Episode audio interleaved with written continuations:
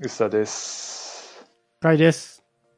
この間ですね、はい。ポッドキャスト界の神様と言われているリビルド FM に出演してきました。そうなんだ。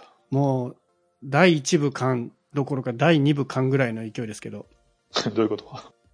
リビルド FM 大好きポッドキャストのドングリ FM が、はい。リビルド FM の宮川さんをゲストに迎えて、もうやりきった第1部完って言ってたんで、そうなんだ。あ出たらもうこれ第2部かなってちょっと思っただけなんですけど、まあ出たって言ってもね、あの実際には本編ではなくて、あの有料サポーター制度やってるんですよね、 Rebuild FM って。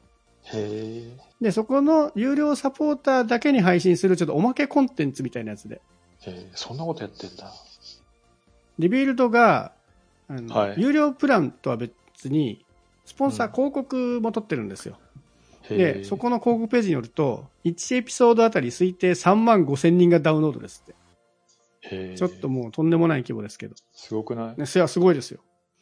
ちなみに、有料課金、有料広告の料金は、まあ、基本、非公開なんだけど、スポンサー制度が2つあって、マイクロスポンサーシップってやつは700ドルですね。はい。で、マイクロスポンサーシップだと、まあ、番組の終了時に30秒ぐらい読み上げるぐらいみたいな感じ。で、フルだと2、3分読んでくれる。しかもリンクもしてくれるみたいな。フルはどんぐらいするんだろうな。いや、でもやっぱさすがトップクラスのポッドキャストは違うなと思って。で、本編とは別にちょこちょこそういう雑談やってるんですけど、はいはい。最近ほらクラブハウスとかで喋ってる人増えたじゃないですか。はい。で、クラブハウスにいるやつは暇だろうと思って、ちょいちょい捕まえて軽い数十分のやつをやってるらしいんですよ。で、僕はクラブハウスやってなかったんだけど、たまたま僕がこの間、今収録に使ってる、あの、ズームの P4 のブログを書いて、なんかそれがちょっと気になってたんで、ちょっと話せますっていきなりツイッターが飛んできて、いいっすよって言ったら、はいそのまま一気に収録になって。その日のうちに配信されてましたね。すごいスピード感。そう。で、これはあの、有料サポーターなんで聞けないんで、興味ある人は、有料サポーターで聞いてみてください。はい。えー有料サポーターいくらするんですか？有料はでもね、そんな大した金額じゃなかったですよ。二階さんは有料サポートなんですか？あ、もともと有料でした、僕は。であ、、そうなんだ。えっとね、月1000円ぐらい、9.99ドル。えで、年だと90ドルでディスカウントか。ーうん。まあまあ、いいかなと思って。で、おまけエピソードが聞けるのと、ライブ配信の音源がすごい早く来る。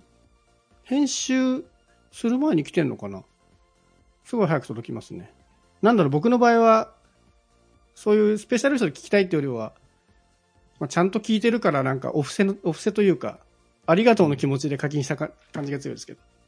そうで、割とね、何話したんだっけな。えーポッドキャスト収録の話とか、その、僕が使ってる、 ZOOM の PodTrak P4 とか、クラブハウスとか、 Around の話なんですけど、はい。その時に音質の話をして、やっぱり宮川さん、音いいですよねっていう話をいろいろしてて、その時にアドバイスもらったのが、はい。うんカイさんのマイクは、口近づけないとダメだよって言われて、うん。で、今日はね、めちゃめちゃ口を近づけてるんですよ。カイさん何のマイク使ってるんですか？僕はね、ベリンガーっていう、ベリンガーの8500円ってやつなんですけど、もう2000円ぐらいかな。2000円か3000円ぐらい。えで、あんまり、まあ、言い方良くないんですけど、マイクって言うと手話のマイクがやっぱ人気じゃないですか。ーはい。それの、まあ、まあ、手話を低価格で作ったみたいなことを言われてるマイクではあるんですよね。だから音はいいんだけど、マイクとしてすごい似てるっていう話らしく。うんなので、今回はね、ものすごい口をつけ、近づけて、ポップガードも入れました。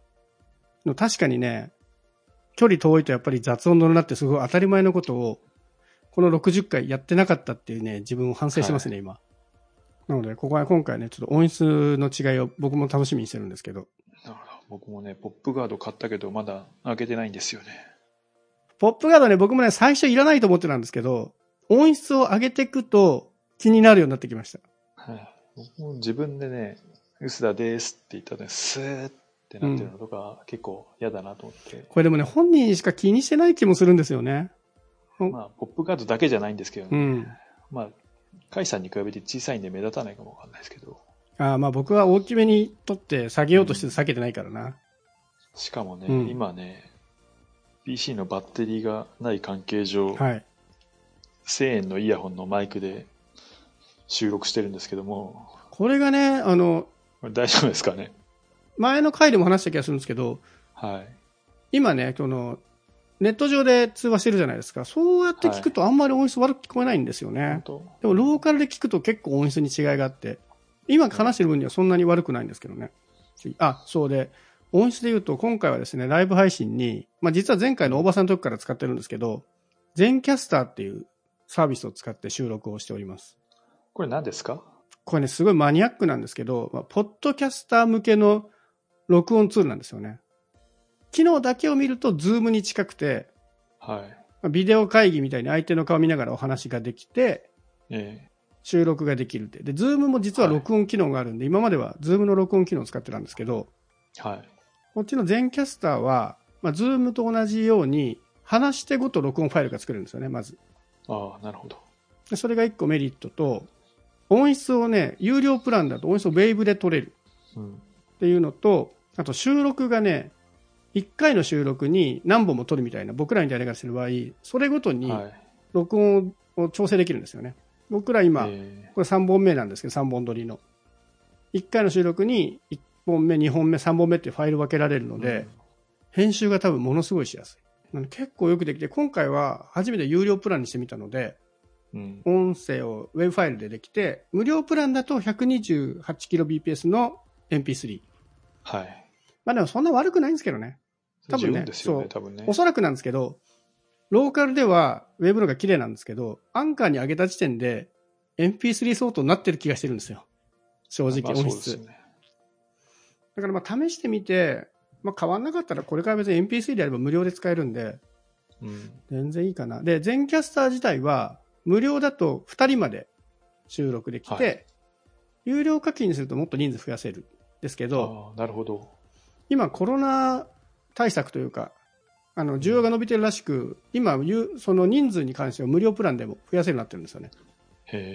ただ音質だけは有料プランしなきゃいけなくて、まあ最初の20日ぐらいのフリートライアルがあったんで、今それやってみてるんですけど、うん。これ便利だったら全然いいな。有料プラン月20ドルなんですけど、毎回毎回ファイルを編集する手間考えるとこれすごい。何がいいって、うん、あの頭出ししたところから綺麗に揃ってファイルダウンロードできるんですよね。ああ、そうですね。なるほど。いつもその別撮りすると、後でガッチャンコするときに、これどの辺だっけっていうのをね、いちまちま合わせてるんですけど、はい。それがなくなるだけでも相当ありがたい。うん、まあ、あとはこれの信頼度ですね。これだけでいって失敗したときに怖いっていうのが、まだ何回か使う間は、ローカルも撮りますけど、はい。もうさ、でもそういう意味では、オーダー、このオーダーして今、ウェブで撮ってるんですけども、MP3 でよくないですかね？そうっすね。もうこれからは、次ぐらいからもう、 Audacity 本当に保険で MP3 で撮っとくでいい気がしてます。ね、そうしましょうか。んそうしましょうか。ちょっとこの音声ファイル聞いてみてですけどね。うんこの全キャスター、どれぐらいで撮れるんですか？ウェブって言っても。16ビットの48とか。えっとね、16ビットの 48K はい。なので、もう完璧です。完璧ですね。はい。今、それで撮ってますし、うん僕は僕が今ローカルで撮ってたポッドトラックは48で撮れないんですよね。えー44.1やったかなこの音質が良ければ全然これでいいな。せっかく買ってしまったんですけど、まあ、ポッドトラックはポッドトラックでね、あの、クラブハウスのと録音するとか、そういうのいろいろ使えるんで、これはこれで重宝してるんですけど、まあそもそもマイクミキサーとして使ってるんで、なかなかね、全キャスター面白いです。ポッドキャストやってる人は、まあ、無料でもね、全然使えるし、二人までなら、結構ね、おすすめではありますね。出演で言うと、この間、ライブパークっていうね、ライブ番組も出たんですよね。これ、ほぼ同じ日だったんですけど。ライブパーク？はい。なんかアプリみたいなやつですよね。日テレ系のライブ番組なんですけど、はい。ライブって言っても実際にはねブラウザで動いてるんですけどね。えで、普通にライブでやる番組の中で、僕の出たのは、楽天とのコラボレーション番組で、よくあるネットショッピングみたいなのあるじゃないですか。ーはあれを楽天の、楽天セールの日に、さらにその番組みたいな人に特別のクーポン出してあげるんで、みたいな番い。組に出て、えそうで、オーダー的には、5つぐらいいろんなジャンルの家電が出てくるんですよ。はい。で全部ジャンルが違うんで、それについてそれなりに喋れる人みたいな。で、実際には僕は、一応ゲストのコメンテーターみたいなのいて、で、メインのアナウンサーが竹内アナ、元テレ朝のフリーになった。おおーすごいじゃないですか。そうそう。この間なんかね、出産したばかりで、ええ出産復帰後第一弾だったらしいんですけど、おおいや、プロはすごいっすね。ーうん。僕らも曲がりなりに、こう1年ぐらいこういう番組やってきて、喋りの難しさはすごい理解したじゃないですか。はい。プロは本当すごい。あの、カンペあるんですけど、カンペの日本語がそそんなに綺麗じゃないんですよ。やっぱり、うん。あの、すごい頑張って書いてくれてるんだけど、おそらくアナウンサーはこんな表現しないよな、みたいなのを綺麗に読み替えて、うん。でそのままのアドリブとかも、やっぱライブ番組なんでトラブルとかもやっぱ起きるんですけど、はい。トラブルまるでなかったかのようにスッとこなすし、喋、りは全部綺麗だし、やっぱアナウンサーでフリーになると本当にレベルが違うなってちょっとね、まあそもそも違うんですけど、うん。ちょっとね、勉強になった。もうアナウンサーさんという意味では結構、あの結婚式のはい司会をされて、最初に出てくるときに、うんすごい、まだざわざわしてるじゃないですか。みんな人が入ってきて、まだ始まる前で、うんうんその時に第一声で、えっ、と、皆さんみたいな感じで喋りかける、その声のトーンと張りだけで、違和感があるんですよ、みんな。すげえ、すげえ、プロが喋って。る感じで、で、スーってこう、だから、なんだろう、オーケストラが、こう、の、ね、指揮者が指揮棒を上げたみたいに、スッて音が消えて、それめちゃくちゃ感動したことあります。ああ、わかる。僕、ちょ、この間、あの、漫画大賞っていう、はい。あの、漫画のショーのイベントに、取材で行ってきたんですけど、まあ、取材っていうのもブログで行ってるんですけどね。うん。で、あれって、日本放送のアナウンサーはいの吉田さんが、まあ、実行委員会にいるんで、イベントも全部あの人が司会するんですよ。うん。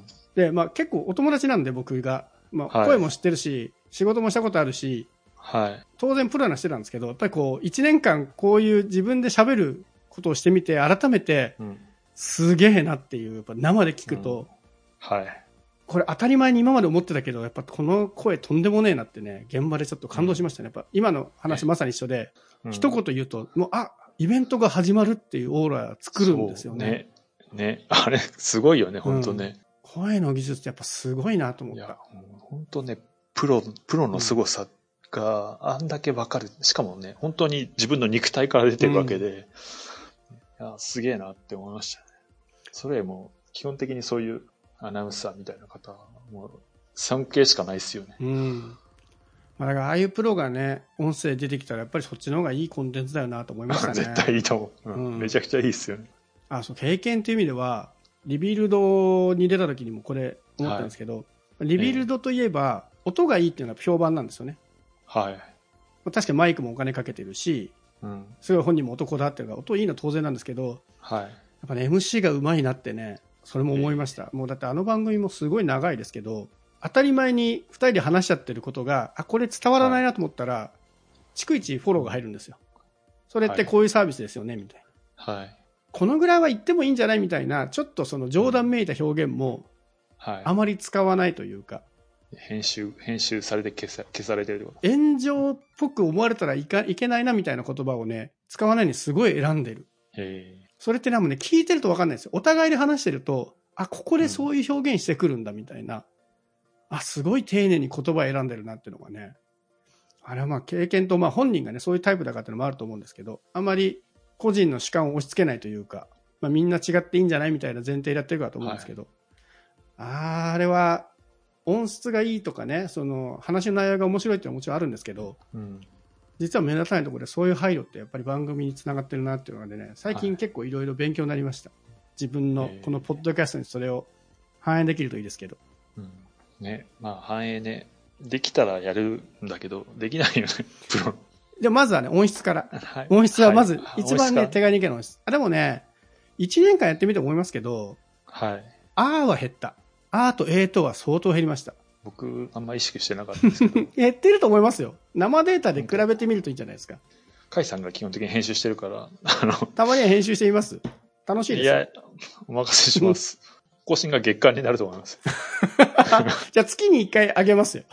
月に1回やる分をわかりました。気が向いたらやります。いや、でも減ってると思いますけどね。あと、やっぱ喋り慣れてるなと思います。1年前に比べたら僕らも。そうですね。あの、喋る内容、内容をね、うんあの、無理だなっていうのは喋らないようにしますが。うん。あと、もう、ここは黙っとけば、後でカットするなみたいな、そういう慣れもあると思うんですけど。もう1年もやってるんだ。そうなんですよ。ちょっとね、途中でトラブル起きて、あんまり配信数がちょっと信じられなくなってるんで、伸びてるかどうかもよくわかんないんですけど。そうですね。うんまあ、1年目は僕も練習だと思ってたんで、はい。ここから、まあ、いろいろゲスト呼んだりとか、ポッドキャスト合宿やったりとか、いろいろ企画もやっていきたいなと思うんで、はい。ちょっとまずはね、音質を高めつつ、喋りも頑張ってそうですね。向上していこうと思うので、引き続きよろしくお願いします。いいねとチャンネル登録をお願いします。